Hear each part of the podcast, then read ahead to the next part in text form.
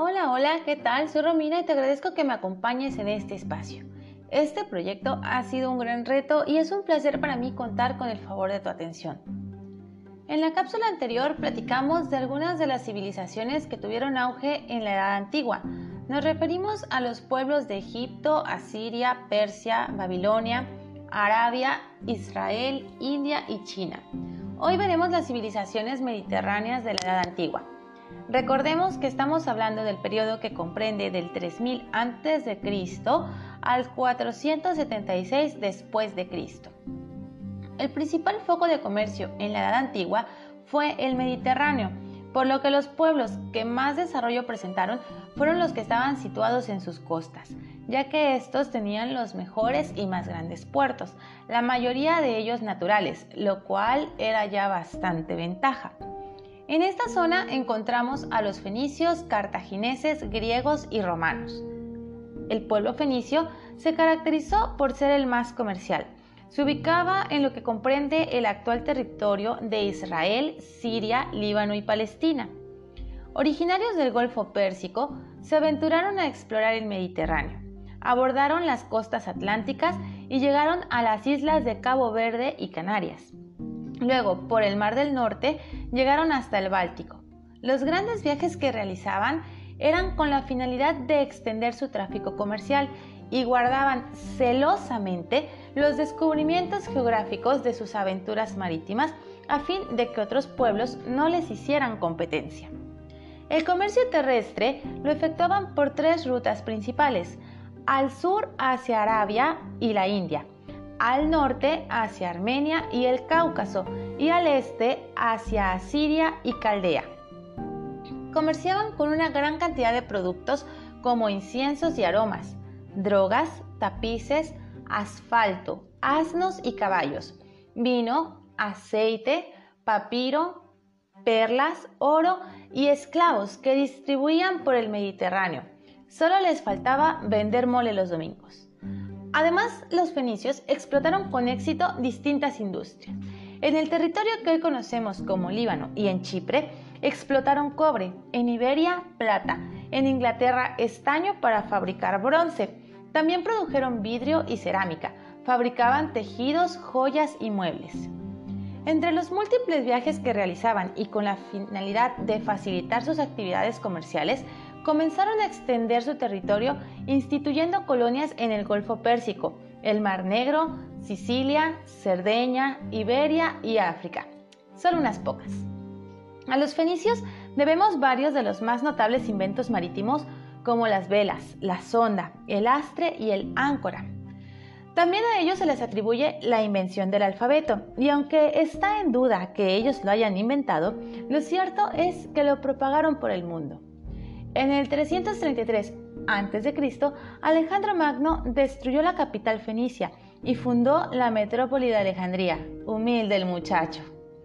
La decadencia que sufrió Fenicia a consecuencia de las guerras con Asiria convirtió a Cartago en heredera de su poder y comercio. Esta había sido colonia fenicia. Su territorio está actualmente ocupado por Túnez. El progreso del imperio cartaginés fue tan grande que colonizó y se adueñó de gran parte del litoral africano del Mediterráneo. De los fenicios heredaron las colonias de Sicilia, se apoderaron de las Baleares, de Cerdeña y de Córcega, teniendo el predominio del Mediterráneo occidental y extendiendo su tráfico terrestre por el continente negro, desde el río Níger al Nilo. Fue realmente una gran potencia. Resistieron en diferentes enfrentamientos a los griegos y los etruscos. Fue el imperio romano el que acabó con su poderío. Los griegos, aunque esparcidos en numerosas islas y colonias, formaron un solo pueblo, unido por vínculos religiosos, culturales y mercantiles. Anteriormente, los fenicios habían establecido factorías en Grecia, pero estos los arrojaron de sus territorios y reconquistaron por completo el dominio de sus costas. Fueron también los fenicios quienes proveían a los griegos de materias primas y mercancías del extranjero, pero cuando las artes helénicas alcanzaron su esplendor, los griegos prefirieron proveerse a sí mismos de los productos que necesitaban, por lo que fundaron colonias, quedando distribuidos en gran cantidad de islas y costas del Mediterráneo Oriental, lo que provocó que su comercio prosperara rápidamente y alcanzaran excepcional importancia como mercaderes. Los griegos se enfrentaron a los persas en victoriosas guerras navales y obtuvieron el señorío del mar. Desarrollaron considerablemente su marina y aventajaron como comerciantes a los fenicios, de quienes aprendieron el arte de la navegación y la construcción de naves. Algo que caracterizó a las ciudades griegas fue que se especializaban en una misma profesión o actividad. Así, Etolia era una región pastoril, Tesalia, Beocia y Peloponeso se dedicaban a cultivar trigo y criar ganado. Atenas, Mileto y Corintio eran grandes centros comerciales. Esta última intermediaba el comercio entre Asia e Italia. En las polis también se elaboraban artesanías, objetos de metal, muebles y alfarería, artesanías de oro, de plata y tejidos. El comercio exterior fue muy importante. El Ática importaba granos, en Tracia cargaban madera, en Macedonia marfil, en Sirene especias, en Egipto papiro, vidrio y ungüentos, del Mar Negro, sal, pescados y pieles. Gran parte de este comercio se realizaba vía marítima. Fue tan grande el desarrollo del comercio, la manufactura y la industria minera que se comenzó a utilizar la mano de obra esclava. Los esclavos eran importados de otros pueblos y los comercializaban tanto dentro como fuera de su territorio. Estos se volvieron parte de su economía. El comercio interno lo llevaban a cabo en mercados llamados ágoras. Estos se encontraban en el centro de las ciudades, cerca de los edificios públicos y templos. En ellos había una sección especial para cada tipo de mercancía, para la venta de esclavos y para las transacciones, ya que algunos comerciantes se dedicaban a recibir dinero en depósito y enviarlo al destino deseado. Efectuaban pagos entre personas de diferentes regiones, hacían préstamos de capital, realizaban de forma básica actividades de banca comercial, o sea, ahí encontrabas de todo. Poco a poco los griegos avanzaron colonizando las costas meridionales de Italia y Sicilia. También establecieron factorías en costas ibéricas. No hubo región del Mediterráneo que no estuviera colonizada por la Magna Grecia.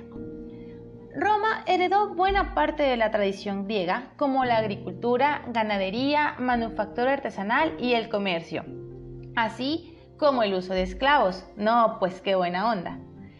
El imperio romano se diseminó por el Mediterráneo a medida que avanzaba sus conquistas. El ganado, tierra, bienes, animales y personas de los pueblos que conquistaba se convirtieron en el objeto esencial de su economía el imperio romano incautaba todo el oro y plata que poseían, así como las propiedades, minas, canteras, salinas, astilleros, fincas. Todo era confiscado por el Estado. Enriquecidos por sus victorias, los romanos se corrompieron, monopolizaban los grandes negocios, administraban el erario público y esclavizaban a los pueblos conquistados, saqueaban y explotaban con voracidad. Esto provocó una gran serie de luchas internas que comenzó a poner en riesgo la seguridad del imperio, pues ya se habían tardado. Después de un largo periodo de guerrillas, es Augusto quien logra la paz en el imperio, favoreció el progreso económico, facilitó la distribución racional de los recursos, construyó carreteras, estableció un sistema de correos regular, normalizó la administración pública, en fin, las riquezas del mundo romano fluían. Roma aprendía de los griegos la ciencia y el arte. Algunos romanos iban a Atenas a estudiar gramática y filosofía. Los lazos entre ambos pueblos se estrecharon. El imperio romano vio un segundo esplendor, así como su comercio. Los germanos y los bálticos remitían a Roma pieles, ámbar, hierro y esclavos.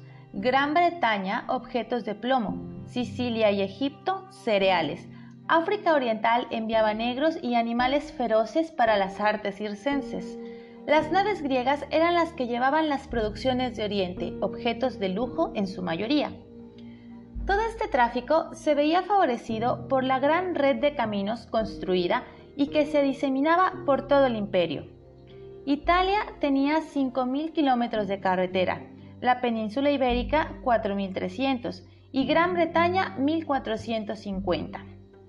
Estos caminos favorecieron, además de al tráfico comercial, también al servicio postal. El Estado estaba organizado formalmente. Las mercancías circulaban reguladas mediante derechos de tránsito por estos caminos. Para facilitar las transacciones, se implementó una unidad de medida cuya base era el pie romano de 266 milímetros y se instituyó el as como unidad monetaria. Alrededor del año 395 comenzó un rápido deterioro del poder romano. El imperio se dividió y quedó expuesto a las invasiones bárbaras que dieron fin a su poderío. Como hemos observado, desde el inicio de las civilizaciones se vio la necesidad de generar comercio, no solo al interior, sino también al exterior, realizar importaciones y exportaciones, lo cual ha sido la pauta para la globalización. Analizándolo desde el punto de vista comercial, no existe una nación considerada autosuficiente y que no requiera del apoyo de otros países. Es por eso que se establecen acuerdos y negociaciones que satisfagan las necesidades de cada una de las partes. También es importante señalar que parte del desarrollo integral de las naciones ha sido gracias a la ingeniería. Sin esta, no se hubiera dado la creación de instrumentos y artefactos que posteriormente desembocó en el nacimiento de la industria y dio paso también a mejorar áreas como la arquitectura, el desarrollo de la ciencia y de las tecnologías. Desde esta remota época vemos cómo el lazo de la ingeniería con el comercio se forjó y lejos de disolverse, con el tiempo se ha solidificado. Esto ha sido el resultado de la incesante búsqueda de satisfacción propia del ser humano. A estos ingenieros de la Edad Antigua debemos las bases que posteriormente hicieron posible la creación de armas, fortificaciones, caminos, puentes, acueductos y otras grandes invenciones con que ahora contamos. El comercio y la ingeniería llevaron a la sociedad antigua por caminos inimaginados e hicieron posible que la sociedad pasara de la edad antigua a la edad media. Esto ha sido todo por hoy. Espero que te haya gustado. Por cierto, antes de irme, quiero comentarte que ya tenemos una página de Facebook, apenas estamos armando pero si gustas dejarnos algún comentario o sugerencia, la encuentras con el mismo nombre de nuestro podcast. ¿De dónde viene el dinero? Te lo cuento. Economía humana. Me despido enviándote un fuerte abrazo. Hasta la próxima.